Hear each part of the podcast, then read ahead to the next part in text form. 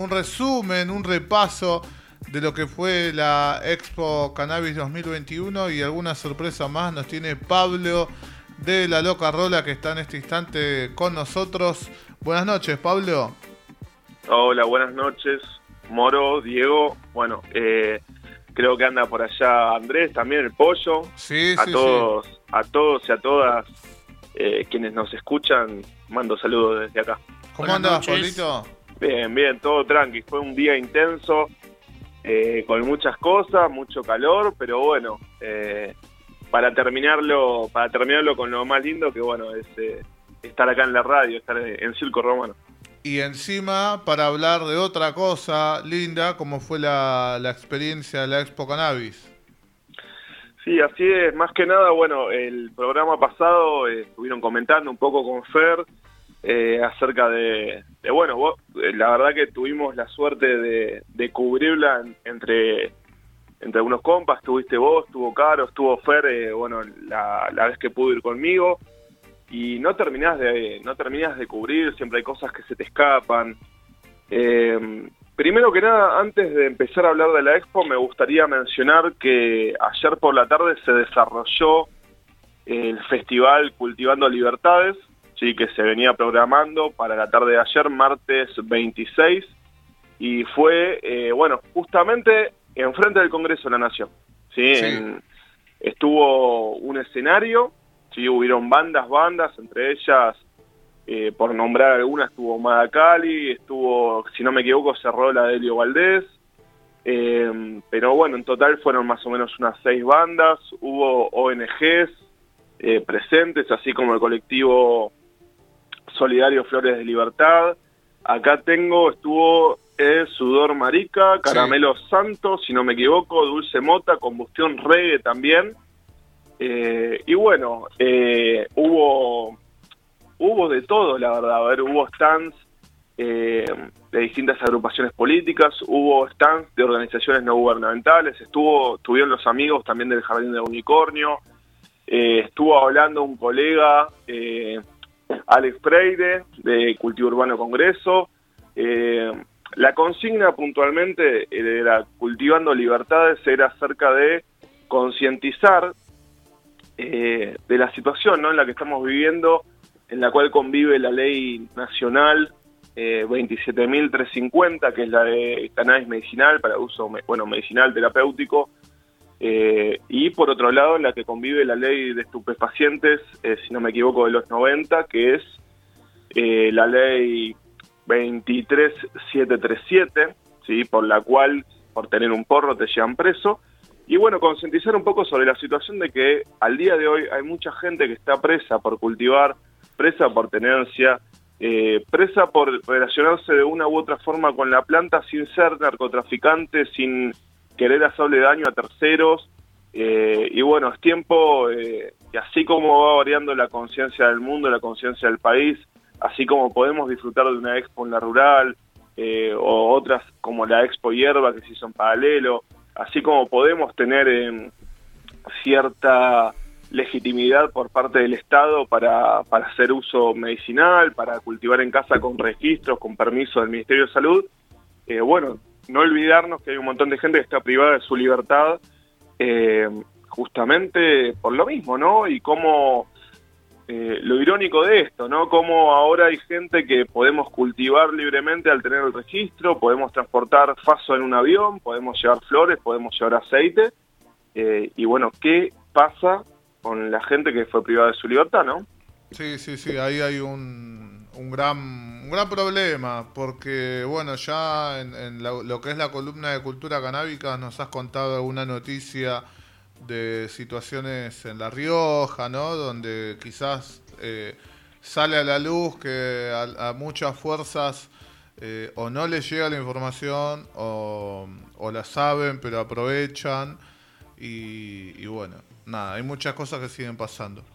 No, y además tiene que ver, eh, la realidad tiene que ver un montón con el acompañamiento que tenga uno, cómo uno está parado, la- las realidades de cada uno. ¿no? no es lo mismo la persona que de repente tiene los privilegios de tener educación, de tener trabajo, de tener eh, el acompañamiento, si se quiere, o, ¿cuál es la palabra? Digamos, tener el respaldo de una familia, de, gente que uno lo quiere, que uno lo ayuda, tener asesoramiento, comparado con el, las realidades de un montón de gente que, que se ha sentido más sola o ha quedado más en el abandono, ni hablar del abandono del Estado, que de repente no puede pagar un abogado, que de repente no tiene tanto acceso a la información como puede tener uno, de repente se encuentra más solo o sola eh, frente a determinadas situaciones y bueno, ahí sentís el avasallo de todo el poder judicial y de las fuerzas de inseguridad.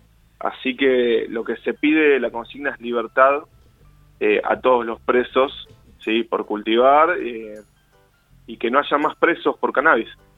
¿sí? No, no podía dejar de mencionarlo. La realidad es que estuvo hasta las manos de gente. Eh, yo pude ir un ratito nada más para, bueno, como para dar la experiencia, acudir para Circo Romano.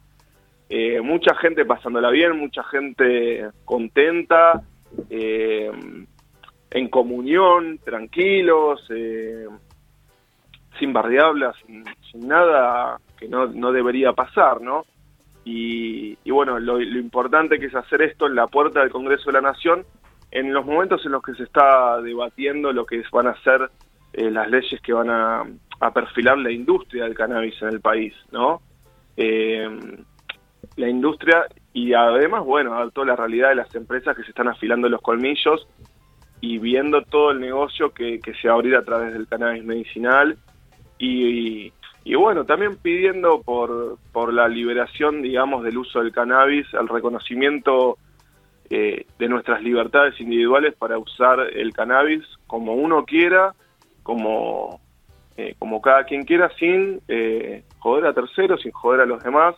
Me parece que estamos a una altura de la historia de la humanidad que después de tantas décadas de prohibicionismo hay que dejar de mirar para los costados y dejarse de joder, ¿no? Y, bueno, eh, la verdad que si se van a poner a perseguir, si se va a poner a invertir plata en las fuerzas de seguridad, en operativos, hay cosas mucho más importantes que, que joder una persona que cultiva una planta o que tiene un porrito. Sí, total, coincido. Con respecto, con respecto a lo que fue la expo, la verdad que es, muchísimo. Ustedes estuvieron comentando eh, el programa pasado eh, de los sectores, ¿no? Teníamos un pabellón para la industria, tenía, donde habían stands eh, de distribuidores, de fabricantes de fertilizantes, fabricantes de productos, eh, hubo sector para niños, para la familia, hubo espacios al aire libre también, donde uno podía ir, sentarse, relajarse, donde uno podía, bueno, procurar alguna comida, alguna bebida. hubo también un pabellón eh, para todo lo que es el sector medicinal, si se quiere, de muestras de stands y algo muy importante, eh, también espacios de asesoramiento y de acompañamiento, de contención con respecto a lo legal, a consultas eh, medicinales, mejor dicho, consultas con respecto a inquietudes, a situaciones de salud, ¿no? Que puede tener la gente y también consultas con respecto a lo que es el uso medicinal eh, veterinario y para animales no humanos del cannabis. Había un escenario terrible, como bien contó Fer, donde se dan muchas conferencias, espacio, mucho protocolo de cuidado contra el COVID. La verdad que, que es, eh, fue, fue muy importante. Yo me puse en un momento a, anotar, como para hacer un repaso. Eh, a mí a ver, si bien hay mucha industria, yo que laburo en el rubro, tal vez lo que le presto más atención hay otras cosas. Tal vez la persona que está más por fuera eh, se cae de culo. Nos pasó con Fer, de repente estar recorriendo y él lo comentó, que había unas cámaras de secado que parecían heladeras de, una carnicería por el tamaño que tenían. Claro, terribles. Eh, estaba, bueno, la gente que se dedicaba a hacer, eh, voy a decir la palabra maquinaria para hacer destilaciones, eh, la gente de, Fratelli se, mandaron unas terribles eh, unos terribles instrumentos, como decir, para hacer extracciones de forma profesional, en grandes cantidades, eh, para hacer después cualquier tipo de preparado medicinal y o puede ser para uso cosmético, hay un montón de usos que se le pueden dar a las extracciones a los preparados de cannabis, eh, hubo un montón de, novedades. De repente pasabas por stand donde veías el vaporizador volcano y a mí se me caía la baba, ¿viste? O sea, es como que está, no, no sé cómo, como ponerlo, capaz que alguien que juega al fútbol pasa y ve los botines que usa Messi y yo me que es ese botín. Bueno, yo no juego al fútbol, yo la verdad que miro ese vapo brillante y digo, fa... Lo, ¿Tuviste la oportunidad de, de probarlo? No, no, solo en otro momento digo, ¿no? Yo sí, yo sí, por eso te pregunto. No, no, sé cómo funciona, sé que, mm, que bueno, como todo vaporizador, calienta la hierba a determinadas temperaturas y de determinada manera en la cual los compuestos activos, los compuestos, los cannabinoides, los terpenos de, del cannabis pasan a, un estado gaseoso y en el caso del volcano sé que se llena una bolsa con una válvula en la cual, bueno, en todo el vapor porque es vapor, no es humo, no se genera una combustión, se genera un efecto similar al que hace, siempre digo el mismo ejemplo, un efecto similar al que hace un nebulizador, eh, pasando una materia a estado gaseoso, eh, y bueno, vos después te vas con esa bolsita por ahí y vas abriendo la válvula y lo usas a gusto y placer. ¿Es así, Moro? Sí, sí, sí, sí. E, era lo que iba a explicar, lo, lo explicaste muy bien. Acá voy a tratar también de sumar. Imaginen como un, cilindro, como un merengue, ¿no? Es el artefacto. Y como bien dice Pablo, eh, se le coloca una bolsa. Imaginen, a ver, como si fuese una especie de... No es una bolsa Ziploc, es una bolsa grande. Como una bolsa de, traje de, de, tintorería, porque es grande la bolsa. No tanto, pero es grande, es grande. Y como ah, también dijo Pablo, tiene una como una, ¿cómo dijiste? una válvula, y entonces eh, te acercás el pico ahí, la válvula, la abrís y ahí le das con todo y, está buenísimo. Yo la vez que probé, probé dos veces eh, para sacarme la duda, pero en, tiempos en tiempos de no COVID, porque esa, esa boquilla iba pasando ahí en Maquena, pero por todos lados. Miren cómo cambian las cosas. Bueno, seguramente en alguna cata, en alguna copa, sí, seguramente esté, esté para probar. No, no he tenido la suerte de, la experiencia, pero bueno, lo miro de chiquilín, te miraba de afuera.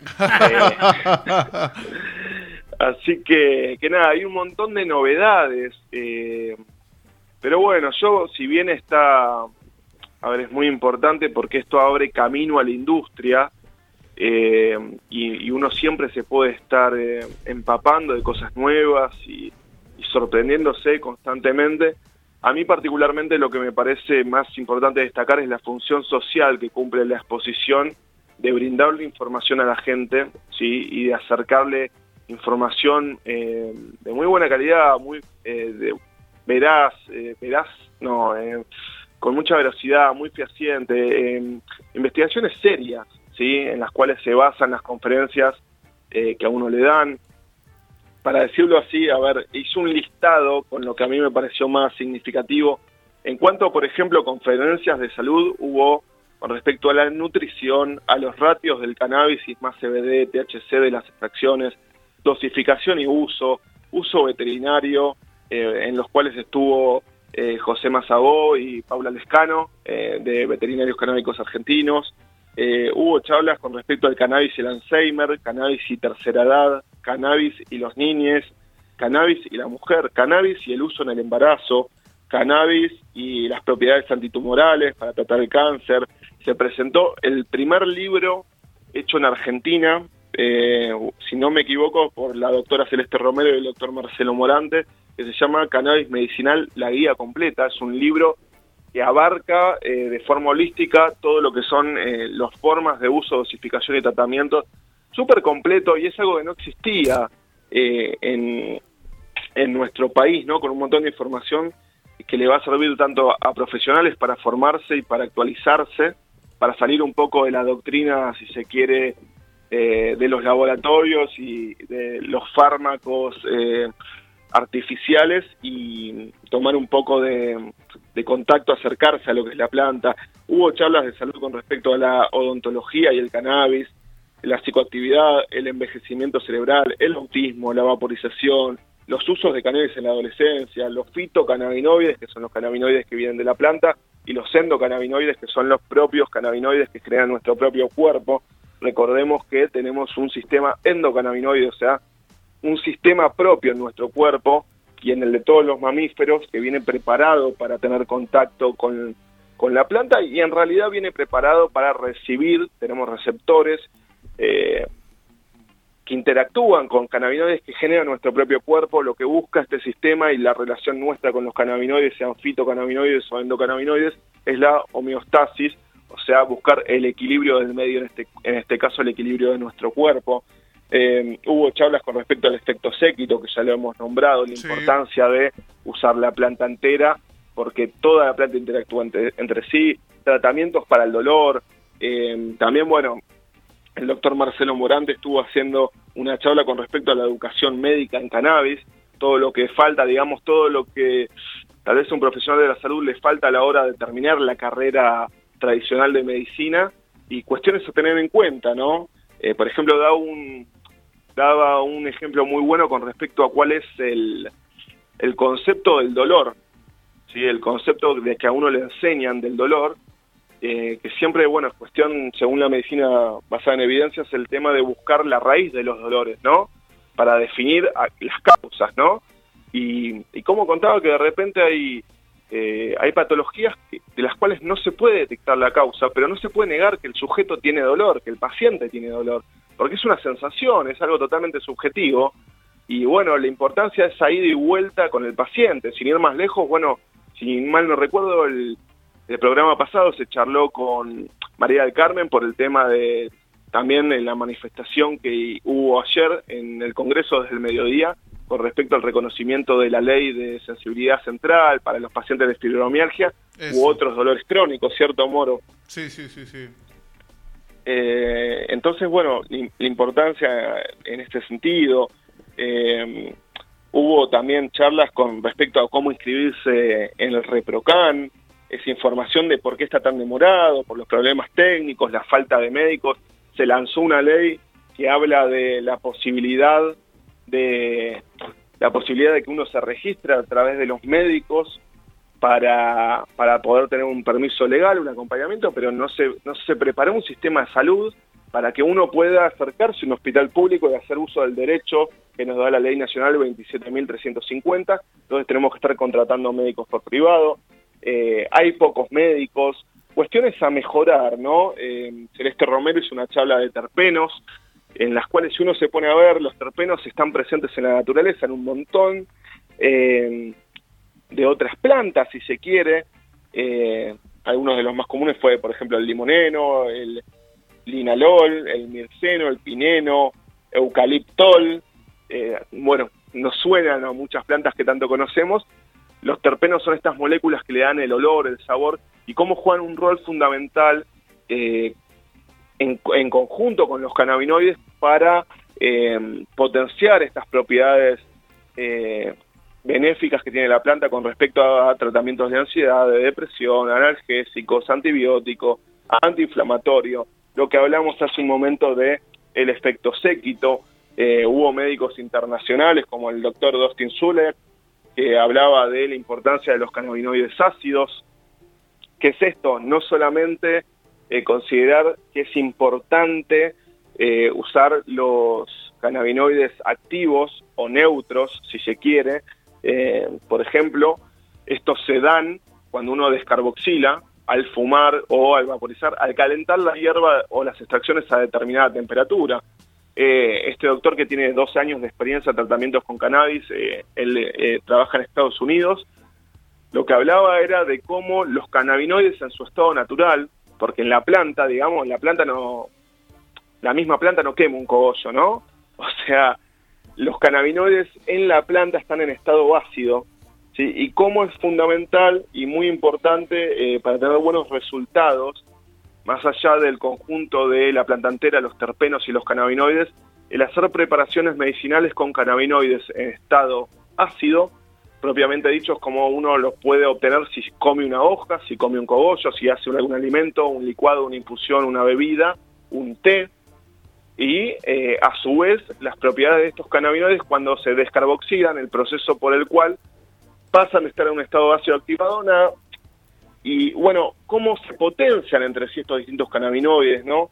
Em, la realidad es que hubo mucha información, eh, hubo una licenciada, Frecia Melina Silva Sofraz, que hablaba de las mediciones de, los cannabinoides, ¿sí? las llamadas cromatografías que se usan, los distintos tipos de cromatografías, los cuidados que hay que tener y la importancia de esos estudios para saber de forma fehaciente, de forma real, de forma segura, qué corno tiene el aceite que pudimos haber comprado o que nos pudieron haber dado, porque uno cuando cultiva sabe que está cultivando, sabe para qué, más o menos sabe que está preparando, para qué, qué genética usó, qué ratios usó, más CBD, más THC, si lo preparó más ácido o todos los cannabinoides activos. Pero muchas veces eh, la gente sufre estafas eh, o consigue un aceite que tal vez para otra persona era oro puro, pero para su patología propia no le ayudó. Y bueno, es importante poder hacer estos estudios y tener ciertos recaudos para saber ¿no? qué es lo que estamos consumiendo. Eh, a mí me parece que después, bueno, a ver, hubo charlas de interés general con respecto a nuevas regulaciones, cadena de valor eh, que se le puede dar a la industria del cannabis, desde lo que es la siembra de la semilla, la creación de la semilla, hasta lo que es el procesamiento del cáñamo para usos industriales, para hacer ropa, material eh, de construcción. bueno, se presentó la línea de, de lentes que hace mm, Mariano Percivale con sus compañeros, eh, Gaia Eyewear, que son lentes de cáñamo. Eh, hay un montón de cuestiones que le pueden dar eh, valor eh, al cannabis, pueden traer divisas a la Argentina, puede generar trabajo en distintos rubros, ya lo hemos dicho en otros momentos, pueden levantar a nuestro país a nivel laburo, a nivel económico, es súper importante. Hubo charlas con respecto a cultivos profesionales, cannabis, el periodismo, quiénes hacen las semillas, el, el rol de las cooperativas, hubo debate de legisladores, hubo una charla con el ministro de Producción, eh, Matías Culfas, eh, se presentaron los resultados, como bien contó fue el programa pasado, de la primera encuesta eh, nacional de usos del cannabis. Esta, esta encuesta la realizó SECA, que es el Centro de Estudios de Cannabis, y hubo también talleres de extracción de resina, cómo hacer aceites, cultivo de cannabis, cultivo de hidropónico, hidroponía, todo sobre semillas, variedades autoflorecientes. La realidad es que eh, yo lo que más rescato es que hubo muchísima información y además eh, con esta nueva implementación de cuidados para el COVID se, se generó el concepto de lo que es la entrada virtual, ¿no? Se dividió toda la muestra que duraba tres días en cinco módulos distintos y uno podía adquirir una entrada que le permitía asistir a uno de estos módulos y por una pequeña diferencia tener la entrada virtual. La entrada virtual te duraba siete días más a partir de terminada la Expo Cannabis, en las cuales uno desde la comodidad de su hogar podía acceder a todos los materiales, a todas las charlas, a toda la información que se brindó. A mí eso me voló la cabeza, no terminé de escuchar todas las charlas, Te iba a he escuchado varias. ¿Cómo? Te iba a preguntar eso.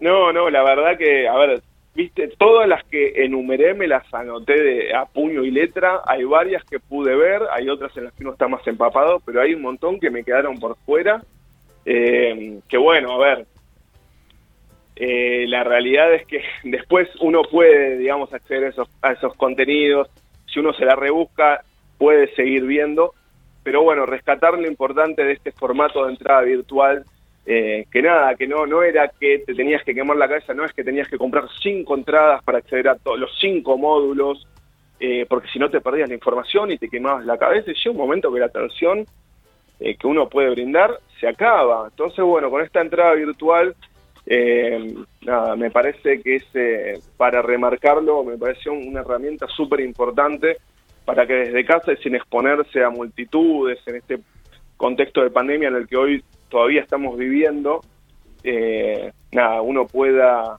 acceder, disfrutar e informarse de todo lo que a uno le da, eh, le da curiosidad.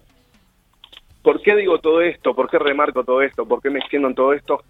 Porque hace poco han, salido notas de medios hegemónicos, medios rancios, si se quiere, en el país, que han tildado a la expo de una expo careta, eh, que la verdad que sí, que no bardeando y hablando mal. Y a mí me parece que la expo, si bien, a ver, a uno le gustaría obviamente entrar a la expo y que te regalen flores, que te regalen semillas, A ver, estamos en un contexto en el que conviven dos leyes nacionales, una que te permite el cultivo y el uso medicinal y otra que te manda en canas y te paran en canas sin permiso con un faso.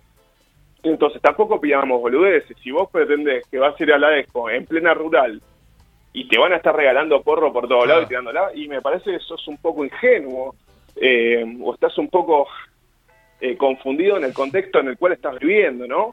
Ahora, me parece que no es una expo me parece que hay gente, eh, desde el punto de vista de la industria, gente que se la ha jugado, que ha apostado por eh, todo lo que puede ser la industria del cannabis en Argentina, así como lo es en otros lugares del mundo, para generar trabajo, eh, para generar información, diversidad.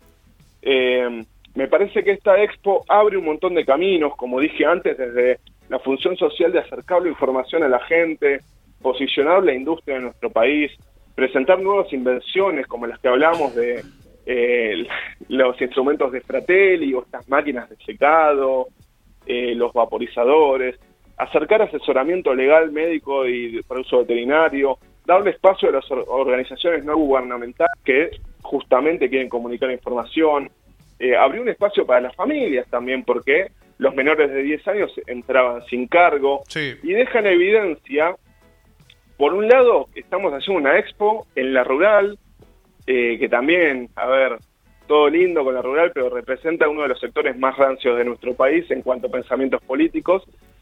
Y está eh, y bueno, el haber conquistado ese espacio, el haber plantado la bandera del cannabis, el haber fumado un faso en la tradicional arena de la rural, no es moco de pavo.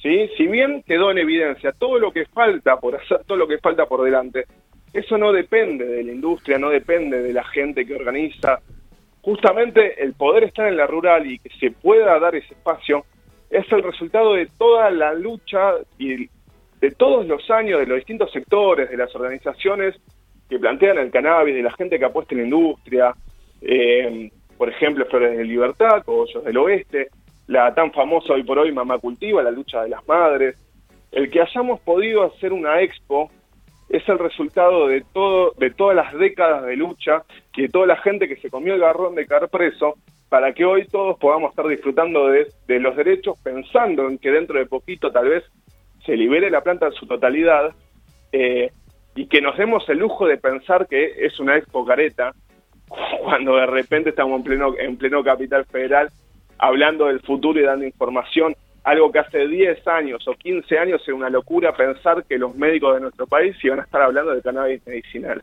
Así que me parece que hay que tener más cuidado, hay que tener más coherencia, hay que tener más conciencia, ser un poquito más de serio, eh, ser un poquito más serios con respecto al tema y valorar las luchas, valorar los espacios ganados eh, y bueno, sin perder de vista todo lo que falta y en ese sentido seguir luchando, seguir informándonos y no tirar mierda, ser un poquito más, eh, más centrado, me parece. Esa es mi conclusión, eso es lo que, lo que a mí me dejó y bueno, espero que sigan habiendo muchas más expo y que sigamos conquistando espacios y que sigamos conquistando derechos.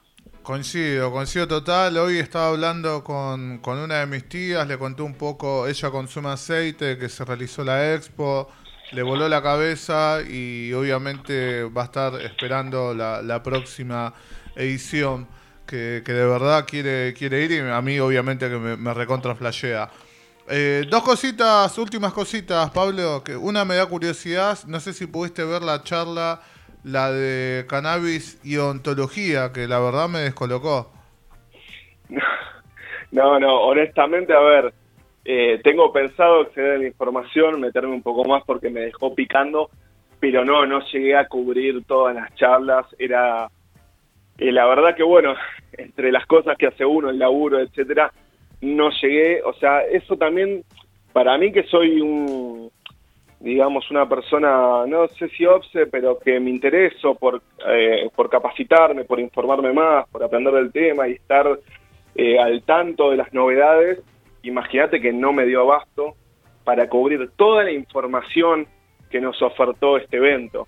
Eh, me parece que eso habla también y da un reflejo de, bueno la importancia de esto y todo lo todo lo que hubo no para todos los gustos para todas las inquietudes para todos los intereses Pablo y lo otro que te pregunto la semana que viene tenemos cultura canábica oficial ¿Nos podés adelantar algo de, qué va a venir la columna?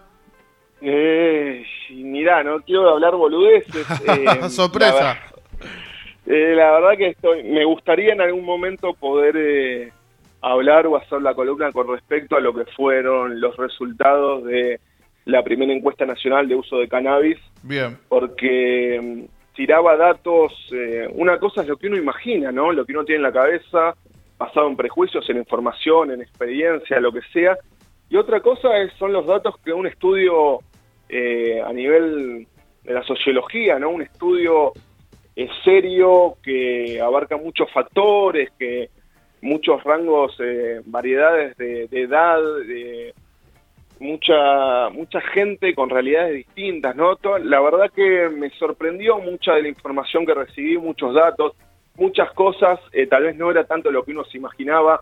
Fer estuvo comentando algo de eso el programa pasado y de ser posible, bueno, me gustaría tal vez hacer alguna entrevista con respecto al tema, pero bueno, estamos en tratativas, vamos a ver qué, qué pasa y bueno, si no, eh, lo dejaremos para más adelante y, veré con qué lo sorprendo.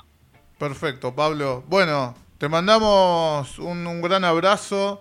Gracias por, por toda la info que, nos compartiste, el, resumen de lo que fue la Expo Cannabis y te esperamos la próxima semana. No, por favor, gracias a ustedes como siempre por el espacio. Eh, espero no haber ido muy rápido, haber sido claro, eh, que se me haya entendido del otro lado. Eh, dentro de lo pasional que puede ser uno, bueno, espero que, algo les haya dejado positivo, así que bueno, muchas gracias, saludos a todos, eh, un gran abrazo y nos estamos escuchando. Dale, Pablo, un abrazo. Abrazo grande.